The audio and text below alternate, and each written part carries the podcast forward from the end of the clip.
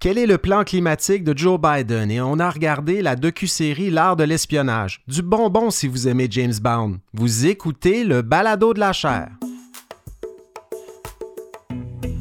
Bonjour tout le monde, je m'appelle Frédéric Gagnon, je suis titulaire de la chaire Raoul Dandurand en études stratégiques et diplomatiques de l'Université du Québec à Montréal et vous écoutez le Balado de la chaire. C'est un balado qui vous permet d'entendre nos conférences si vous les avez ratées et des capsules d'analyse de l'actualité internationale, de l'actualité politique aux États-Unis et de la culture populaire américaine. Je vous souhaite une bonne écoute. Il y a maintenant deux semaines que Joe Biden a fait son entrée à la Maison-Blanche et ses premières annonces donnent une bonne indication de ce qu'il souhaite réaliser dans les mois à venir. Pour Biden, les États-Unis sont confrontés à six crises pandémiques, climatiques, économiques, démocratiques, raciales, mais également internationales, parce que Biden pense que la crédibilité des États-Unis dans le monde a été mise à mal par le président Trump. Donc, six crises, c'est tout un défi, me direz-vous. Mais de toutes ces crises, j'ai l'impression que c'est la crise climatique qui, aux yeux de Biden, semble donner l'occasion de régler plusieurs des autres crises que je viens de nommer. It's Climate Day at the White House, and uh, which means that today is Jobs Day at the White House. We're talking about American innovation, American products, American labor. And we're talking about the health of our families and cleaner water, cleaner air, and uh, c'est du moins ce que Biden laissait entendre dans une conférence de presse du 27 janvier dernier où il indiquait que la crise climatique est au cœur de tout le reste. Comme le dit Biden à ce moment-là, la santé économique américaine est mise à mal par les catastrophes naturelles, comme les feux de forêt de la Californie. Les bases militaires américaines à l'étranger sont menacées par des changements climatiques qu'on n'avait pas prévus au moment de construire ces bases militaires. Les malades de la COVID-19 sont plus sévèrement touchés et ont plus de mal à guérir de, ce virus quand ils respirent l'air pollué des grandes villes américaines. Et les régions les plus polluées aux États-Unis sont souvent celles où l'on retrouve les populations les plus défavorisées et issus des minorités latino-américaines et afro-américaines notamment. Donc il y aurait pour Biden un lien entre les questions raciales et les questions climatiques.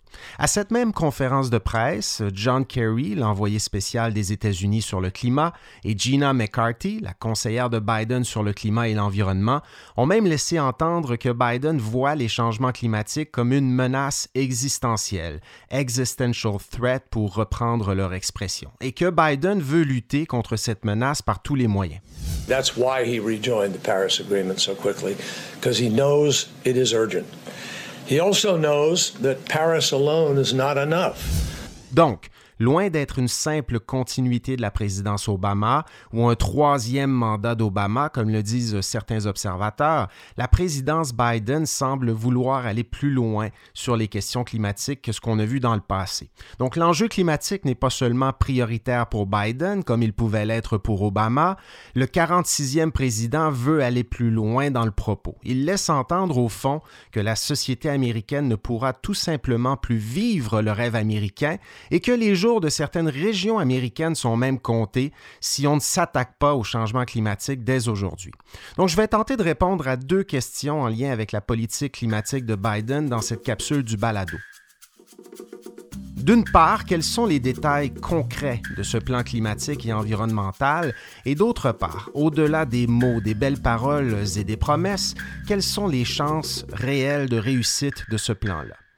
Premièrement, quel est le plan climatique et environnemental de Biden, là, concrètement? Si on regarde quel est ce plan, il ne semble pas exagéré de dire qu'il s'agit du plan présidentiel le plus ambitieux et le plus progressiste de l'histoire des États-Unis. Tout ça est signe d'une transformation des mentalités au sein du Parti démocrate, peut-être un petit peu de l'effet des jeunes électeurs et électrices, euh, souvent partisans de Bernie Sanders ou Alexandria Ocasio-Cortez, sur la philosophie du parti sur les questions climatiques. C'est signe aussi d'une volonté personnel de Joe Biden de se distinguer le plus possible du climato-sceptisme de Trump et des républicains à un moment où les démocrates et Biden pensent déjà aux élections 2022 et peut-être de 2024 également. Mais bon, ce cocktail-là euh, fait en sorte que les annonces climatiques de Biden visent non seulement à renouer avec les promesses de transition énergétique du président Obama, euh, ce sont des annonces qui visent à permettre une véritable révolution verte et ce, le plus rapidement possible. Qu'est-ce que ça veut dire concrètement ça? Mais ben, je dirais qu'il y a deux volets au plan climatique de Biden international et national. Sur le plan international, Biden veut redorer le blason des États-Unis, comme je le disais euh, précédemment après la présidence Trump, et un moyen d'y parvenir, c'est d'insister clairement et rapidement sur l'importance des changements climatiques. C'est du moins la philosophie de Biden, me semble-t-il. Donc, euh, le président Biden a annoncé et promis toutes sortes de choses à l'échelle internationale. Le retour des États-Unis dans les accords de Paris, cette entente internationale qui était chère au couple Obama-Biden lorsque ces deux-là étaient au sein de la Maison-Blanche, euh, au moment où on a négocié ces accords. Donc, on sait que, en vertu de ces accords, les pays signataires s'engagent à réduire leurs émissions de gaz à effet de serre rapidement au cours des prochaines années.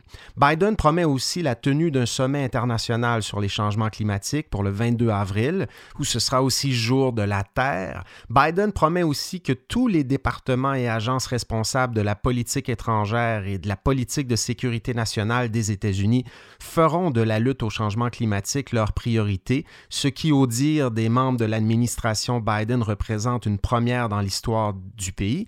Biden et son équipe promettent aussi que ces mêmes départements et agences devront produire des rapports permettant d'estimer l'impact des changements climatiques sur la sécurité nationale américaine, que le département d'État établira un protocole et un plan pour permettre aux États-Unis de participer aux efforts internationaux prévus dans le cadre du protocole de Montréal, qui vise euh, notamment à éliminer progressivement les hydrofluos rocarbures super chauffants. Je suis désolé, c'était un petit peu difficile à prononcer, mais en gros, ce sont des gaz utilisés comme réfrigérants dans les climatiseurs ou euh, comme agents de propulsion dans les aérosols. Et si vous regardez l'équipe de politique étrangère de Biden, vous remarquez également qu'elle est constituée de conseillers, secrétaires et envoyés spéciaux qui insisteront sur l'urgence de la crise climatique, qui estiment personnellement que c'est un enjeu extrêmement important et ces conseillers vont insister là-dessus dans chaque forum international, dans toutes les organisations multilatérales et dans toutes les rencontres prévues dans le cadre des relations bilatérales que les États-Unis entretiennent avec les autres pays du monde.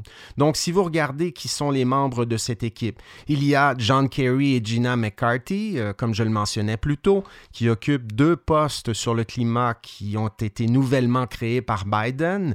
On compte aussi euh, Tony Blinken, le secrétaire d'État, Jennifer Granholm au département de l'énergie, Ali Zaidi, conseiller national adjoint pour le climat, David Hayes, assistant spécial du président pour la politique climatique, Brenda Mallory, qui dirigera le conseil de la Maison-Blanche sur la qualité de l'environnement, Michael Reagan à la tête de l'Agence de protection de l'environnement. Il y a même le secrétaire à la défense Lloyd Austin qui a promis que les chefs militaires américains tiendront désormais compte de l'impact du changement climatique dans toute opération future du Pentagone et des forces armées. Donc une équipe convaincue que les changements climatiques sont un enjeu de l'heure à l'échelle internationale, mais pour que les interlocuteurs internationaux croient euh, aux promesses climatiques de Biden, ben, le président va devoir prouver que les États-Unis peuvent donner l'exemple en sol américain grâce à des politiques nationales au diapason des beaux discours et des belles promesses que Biden et ses conseillers font au reste du monde ces jours-ci.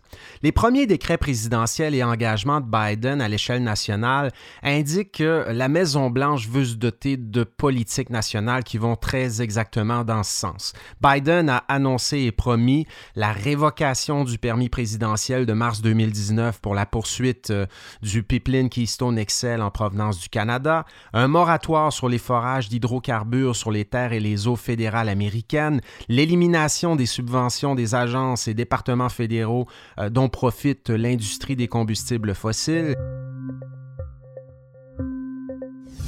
That includes helping revitalize the economies of coal, oil and gas and power plant communities des investissements pour transformer l'économie de régions qui dépendent de combustibles fossiles. On peut penser à l'industrie du charbon de la Virginie occidentale, par exemple.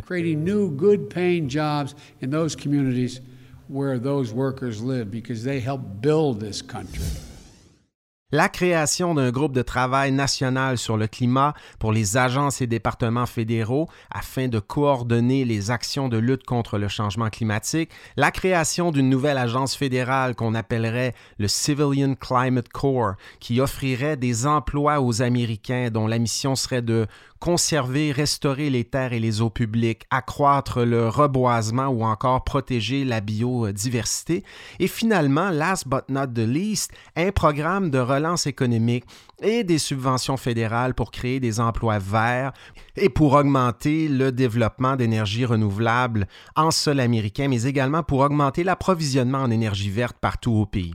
C'est d'ailleurs à ce titre-là que Biden juge que la crise climatique donne l'occasion à son administration de régler une autre crise majeure, et j'ai nommé la crise économique que les États-Unis traversent depuis le début de la pandémie de COVID-19. On le sait, c'est une crise sans précédent depuis la Grande Dépression des années 30, et le calcul de Biden, ben, c'est que sa révolution verte permettra de redonner aux Américains les bons emplois que Donald Trump avait lui-même promis durant sa présidence. Il y a d'ailleurs là l'une des rares ressemblances entre Donald Trump et Joe Biden, je dirais. On a affaire à deux présidents qui, coup sur coup, estiment que des politiques nationalistes économiques sont actuellement nécessaires pour favoriser la réindustrialisation des États-Unis et pour ralentir le déclin du pays dans le monde, par rapport à la Chine notamment. Et souvenez-vous donc des slogans de campagne électorale de 2020 de Trump et de Biden. Ce sont deux slogans qui pouvaient paraître euh, différent. Hein? Trump disait vouloir rendre sa grandeur à l'Amérique, Make America Great Again, tandis que Biden disait vouloir reconstruire l'Amérique en mieux. We have to build back better. We'll make the biggest investment in manufacturing and innovation since World War II. Build Back Better. Des slogans un petit peu différents, mais qui évoquent, selon moi, cette même nostalgie d'une puissance américaine qu'on aurait perdue et que Trump et Biden rêvent de retrouver un jour. Le Build Back Better de Biden accorde donc très clairement la priorité aux énergies renouvelables et non aux combustibles fossiles, comme le proposait Trump, mais Biden ne rompt pas totalement avec l'idée de Trump que la mondialisation, le libre marché ont nuit aux travailleurs américains au cours des dernières décennies. Et donc, il faut tenter de reprendre euh, le temps perdu, ce qui a été perdu au fil du temps. La détresse économique et la hausse du chômage en contexte de pandémie donnent d'autres arguments à Biden pour affirmer que les États-Unis devraient aider les Américains avant tout en ce moment. Les premiers détails du plan de relance économique de Biden indiquent que c'est exactement ce qu'il veut faire. Il promet des investissements de près de 2 000 milliards de dollars, dont les principales annonces pour l'instant sont de porter le salaire minimum à 15 dollars dans 15 dollars de l'heure dans tout le pays et de verser aux Américains moins fortunés une aide d'urgence individuelle de 1 400 dollars. Biden promet aussi de dévoiler d'autres investissements majeurs d'ici quelques jours, en vue peut-être de son premier discours sur l'état de l'Union auquel on aura droit en février. Quelles sont ces promesses? Ben, D'importantes subventions pour le développement des énergies vertes et renouvelables, comme je le disais plus tôt, et c'est en consultant les textes de ces programmes de relance qu'on connaîtra réellement la nature et l'ampleur des ambitions climatiques de Biden. Mais si on se fie au décret présidentiel du président jusqu'à présent, on peut déjà s'attendre à ce que le plan de relance de Biden propose de limiter autant que possible l'accès au financement public aux entreprises américaines grâce à des mesures Buy America, même si son administration n'exclut pas l'idée d'offrir des dérogations à certains pays et dans certains secteurs d'activité. Donc, pour résumer, j'ai l'impression qu'on peut déjà qualifier la doctrine climatique de Biden de nationalisme économique vert ou encore de protectionnisme climatique. Mais au-delà des mots, au-delà des promesses, quelles sont les chances de réussite de ce plan? C'est la deuxième question que je voulais me poser dans cette capsule du balado. Et la réponse, en fait, dépendra en grande partie de la capacité de Biden à convaincre le Congrès des États-Unis de voter les budgets nécessaires à la réalisation de plusieurs des initiatives dont j'ai parlé jusqu'ici, et notamment de ce fameux plan de relance économique verte dont je viens tout juste de parler. Pourquoi? Ben, parce que c'est effectivement le Congrès et ces deux chambres, la Chambre des représentants et le Sénat, qui ont le pouvoir d'adopter les budgets fédéraux aux États-Unis. En d'autres mots, Biden peut bien signer des décrets présidentiels en ce moment. Il peut bien faire toutes sortes de promesses. Il peut bien proposer des budgets dans les jours à venir, mais c'est le Congrès des États-Unis qui a le pouvoir de rejeter accepter ou amender ces mêmes budgets. Les démocrates sont actuellement majoritaires dans les deux chambres du Congrès, il faut le dire. Ça, c'est une bonne nouvelle pour Biden, mais la majorité démocrate au Sénat est mince. On a parlé de ça au cours des dernières semaines. Il y a actuellement 50 démocrates et 50 républicains parmi les sénateurs au Sénat. Bon, les démocrates ont un privilège, hein. ils détiennent la majorité au Sénat, même si on est à 50 démocrates, 50 républicains. Pourquoi? Parce que les démocrates sont au pouvoir à la Maison-Blanche, ce qui permet à la vice-présidente Kamala Harris d'utiliser son vote au Sénat pour donner l'avantage numérique au Parti démocrate. Mais même si les démocrates ont la majorité au Sénat, un défi pour Biden est que les règles et procédures de ce même Sénat exigent généralement un vote de 60 sénateurs sur 100 avant de passer au vote ultime sur les projets de loi et les projets de budget. Ces votes ultimes, eux, n'exigent qu'une majorité simple, mais faut généralement l'accord de 60 sénateurs sur 100 pour clore les débats sur une mesure avant de passer au vote ultime sur ces mesures-là. Il y a quelques exceptions possibles à cette règle des 60 sénateurs sur 100 et notamment sur les questions liées aux dépenses, aux impôts et à la dette. Sur ces questions, il y a une mesure que l'on peut employer pour faire fi de la règle des 60 sénateurs sur 100 et passer directement au vote à la majorité simple. C'est la mesure de la reconciliation, donc le reconciliation process. L'avantage de cette mesure, si Biden et les démocrates décident d'y recourir, c'est que ça permettrait aux démocrates d'obtenir l'adoption du plan de relance économique de Biden et peut-être du plan climatique de Biden sans faire trop de compromis avec les sénateurs républicains, mais à une condition, il faudra pouvoir démontrer que les mesures proposées en lien avec ces programmes de relance sont directement liées aux dépenses, aux impôts et à la dette fédérale, parce que c'est ça qui permet de recourir justement à la manœuvre du reconciliation process. Comme le rappellent les analystes Ted Barrett, Lauren Fox et Paul Leblanc de CNN, la mesure de reconciliation a été utilisée à plusieurs reprises par les deux parties du Congrès au cours des dernières années pour garantir l'adoption de lois controversées sur lesquelles il n'était justement pas possible d'obtenir le fameux vote de 60 sénateurs sur 100. Deux exemples en témoignent, la réforme de santé de Barack Obama en 2010 et la réforme fiscale de Trump en 2017. Les mouvements environnementalistes, les électeurs les plus à gauche du Parti démocrate, des élus comme Bernie Sanders et Alexandria Ocasio-Cortez souhaitent bien sûr que Biden et les démocrates ne se gênent pas maintenant pour recourir à la reconciliation, la réconciliation à leur tour, cette fois-ci pour relancer l'économie et garantir l'adoption des mesures nécessaires pour aller de l'avant avec la fameuse révolution verte de Biden. Le problème avec ça, c'est qu'en recourant à cette mesure si tôt au début de sa présidence, Biden nuirait certainement à l'image de rassembleur qu'il a voulu projeter aux yeux des républicains et indépendants plus modérés qui ont également voté pour lui le 3 novembre dernier. L'ambitieux plan climatique de Biden illustre donc déjà l'un des grands défis pour tout président et pour ce président, comment trouver le juste milieu entre le rêve qu'on a vendu pendant la campagne électorale et les réalités politiques et institutionnelles qui obligent l'occupant de la Maison-Blanche à faire toutes sortes de compromis?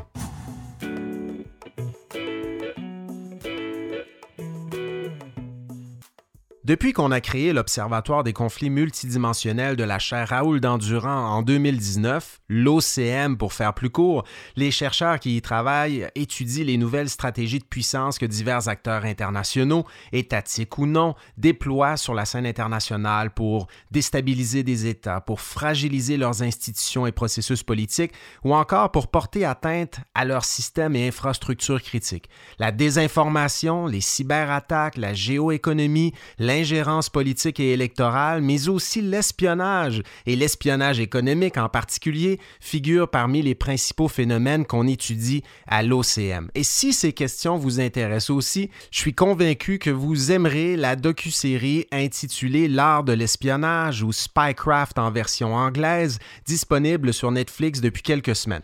It's a world of smoke and mirrors, danger, and clandestine operations. You don't want to uh, expose all your sources and methods, how you collected the information, who provided it to you. These are the amazing true stories of the world's most secretive operations and the devices that made them possible.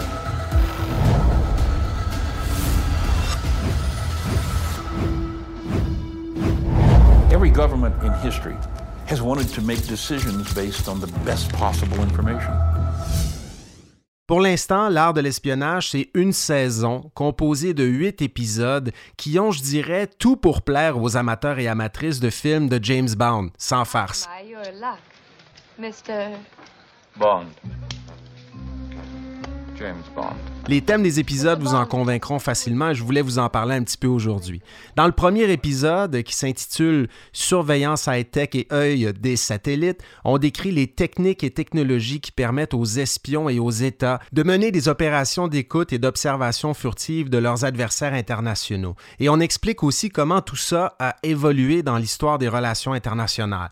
Des micros soviétiques cachés dans les machines à écrire du personnel des ambassades américaines de Moscou et Leningrad pendant la guerre froide, jusqu'aux caméras sub-miniatures d'aujourd'hui qu'on insère dans des stylos, par exemple, et qui permettent de diffuser des images par Wi-Fi en direct à l'autre bout du monde. Donc, la docu-série montre qu'on n'a pas idée de l'ingéniosité dont font preuve les autorités de nombreux États pour atteindre leurs objectifs de politique étrangère et de sécurité nationale. Dans le deuxième épisode de la docu-série, intitulé Poison mortel, on décrit là les techniques qui ont récemment permis d'attaquer et dans certains cas d'assassiner discrètement les opposants de certains régimes politiques, russes et nord-coréens par exemple. Un grain de polonium dans une tasse de thé par-ci, quelques gouttes de dioxine dans un bol de soupe par-là, les cibles de ces opérations n'ont aucune chance de voir l'attaque venir et leur vie bascule en quelques minutes ou quelques heures. Dans le troisième épisode de l'art de l'espionnage, on explore des techniques d'espionnage ou de contre-espionnage qui ont fait leur preuve depuis la nuit des temps, c'est-à-dire recourir aux liaisons amoureuses ou sexuelles pour forcer des espions ou des figures politiques importantes à divulguer des secrets d'État, soit parce qu'ils sont tombés sous le charme d'une personne dont ils ne soupçonnent pas les intentions malveillantes, soit parce qu'on leur a tendu un piège euh, pour filmer secrètement des images compromettantes mettant leur avenir professionnel, politique ou personnel en jeu. Dans l'épisode 4 de la docu-série, portant sur le thème de la collecte clandestine, on dresse la liste de multiples engins et méthodes qui permettent de subtiliser, échanger, enregistrer clandestinement toutes sortes de données audio, écrites ou vidéo, dont les outils de partage de messages codés ou encryptés à partir de téléphones cellulaires, les drones miniatures de la DARPA, hein, l'Agence pour les projets de recherche avancée de défense du Pentagone américain, donc des drones miniatures qui ont la forme, la taille et la mobilité d'une libellule qu'on peut contrôler à distance et qui peuvent être dotés de caméras ultra précises. On parle également de ces systèmes de reconnaissance faciale qui s'appuient sur la biométrie pour repérer n'importe qui, n'importe où, grâce aux bases de données et aux big data à la disposition des États. Donc je ne vous dirai pas, évidemment, tout ce qu'on retrouve dans la docu-série. Je veux quand même vous laisser découvrir le reste des épisodes par vous-même. Mais si vous êtes comme moi, vous aurez probablement de la difficulté à vous arrêter après avoir vu un seul épisode. C'est le genre de docu-série qu'il est tentant de regarder d'une traite, soit parce que cet aspect des conflits multidimensionnels vous intriguera, soit parce que le monde décrit dans l'art de l'espionnage a également de quoi inquiéter celles et ceux qui jugent que l'intrusion étatique dans nos vies quotidiennes ou encore la circulation à outrance de nos données personnelles représente aujourd'hui l'un des plus grands risques pour nos libertés individuelles. Vous remercie d'avoir écouté ce balado de la chaire. Si vous voulez nous poser vos questions, vous pouvez le faire sur les médias sociaux de la chaire Raoul Dandurand, sur Facebook, Twitter et Instagram, en utilisant le mot-clic balado de la chaire. Je vous invite également à consulter notre site internet si vous voulez rester à l'affût de nos activités au www.dandurand.ucam.ca. Et sur ce site internet, vous pourrez aussi vous abonner à notre lettre d'info de la chaire. Et d'ici la semaine prochaine, si les questions de cybersécurité vous intéressent, ben jetez un œil au webinaire qu'on vous propose le 10 février à partir de 12h30 sur les rapports de force internationaux dans le cyberespace, un état des lieux. Vous pouvez vous inscrire gratuitement à cette activité sur notre site Internet. Et si vous aimez le balado de la chair, n'hésitez pas à nous le dire sur votre plateforme d'écoute préférée un 5 étoiles est toujours grandement apprécié. Ce balado a été co-réalisé par Philippe Julien Bougie et Clément Hamelin. Allez, à la semaine prochaine!